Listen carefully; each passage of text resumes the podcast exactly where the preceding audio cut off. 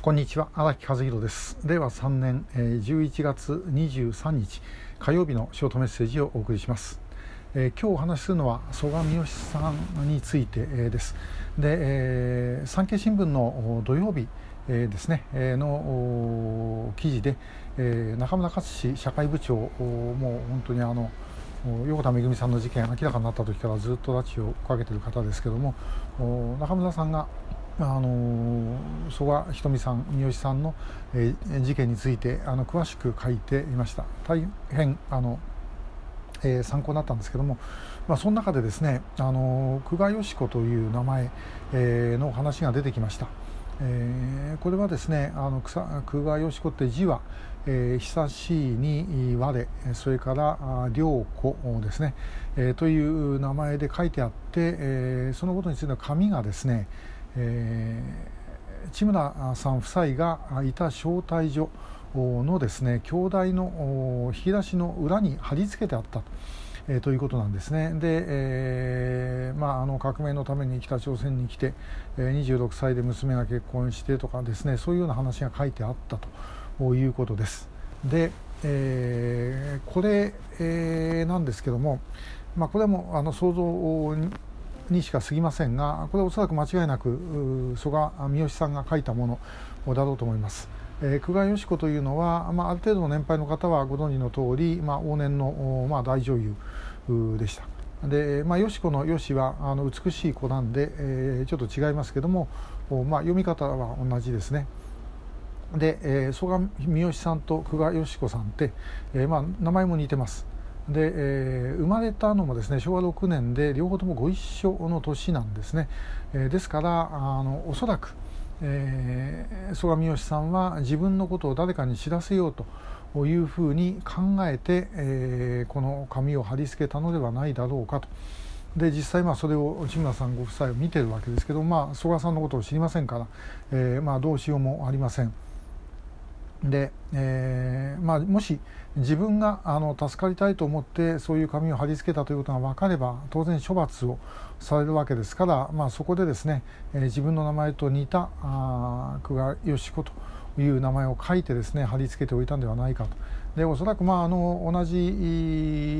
年齢ですしそれからまあ久我義子といえば当時の人であれば知らない人いません。で、えー、まあ、あのそういうことで自分のことをイメージしてもらいたいと思ったのではないかなというふうに、まあ、ちょっと考えられるということです。で、えーまあ、あの中村社会部長の記事の中にはあのお二人でですねやられた時のことが書いてありましたで曽我さんはお母さんも自分と同様にしてやられるところを見たというふうに書いているんですねだとするとこれはどういうことを意味しているのかと。最初から2人をやろうとしたということだったんではないか。で、えー、まああの買い物に出たのはたまた2人で買い物出たのはたまたまだったということです。でだとすればですねじゃあこれは偶然じゃないかという推測も成り立つんですけどもでも逆に2人をですね同様に同じように一気にやろうと思ったらばもうそういう準備をするしかないと。えー、最初から2人やるつもりでですねあの誰が来るか分かんないけども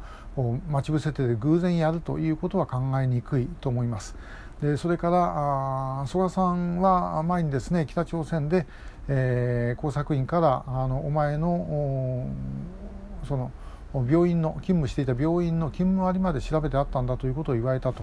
言ったという話があります。えー、これは本当であればやはりですねもう曽我ひとみさんを狙っていた。そしてあの当時1970年代というのはあ、まあ、カップルとかあるいはあ夫婦とかあ、まあ、そういうふうにですね、えー、2人複数で連れていく、まあ、あの3人というケースもありましたが、えー、複数で連れていくというのがこの時期に集中してます。ですからそれは別にカップルでなくてもですね親子でもよかったわけで、えー、そういうふうに考えたのではないだろうかと。いうふうに思います。で、えー、曽我さんの場合はやられた時が8月12日で、えー、1978年ですね昭和53年、えー、と市川さん、増本さんと同じ日です。で、えー、この時にやられた、まあ、佐渡は海水浴シーズンでですね、えー、警察もそっちで大変でなかなかこう捜査ができなかった。でなおかつ、まあ、曽我さんお父さんがちょっとですね、えー、若干あの酒の飲み過ぎとかそういうことがあって、えーまあ、結局家出したんじゃないかというふうに周りの方が思っていたというようなこともあった。あということでですねおそらく私はそこまであの考えた上で、えやったんではないか、えー、ですからあの待ち伏せしたというのはその時だけやったわけじゃなくて、えー、それ以外の時もやっていて、えー、時期を狙っていたということが考えられるのではないだろうかなというふうに思います。えー、2人やるためにですねこれ偶然でということはそう簡単にできることではありませんやはりあの自分があそれもし例えばやるそのための計画を作るという立場になればあまあ綿密に調べた上でやるだろうというふうに思います。まあ、あのとは言ってもまだ、えー、帰国している曽我さんの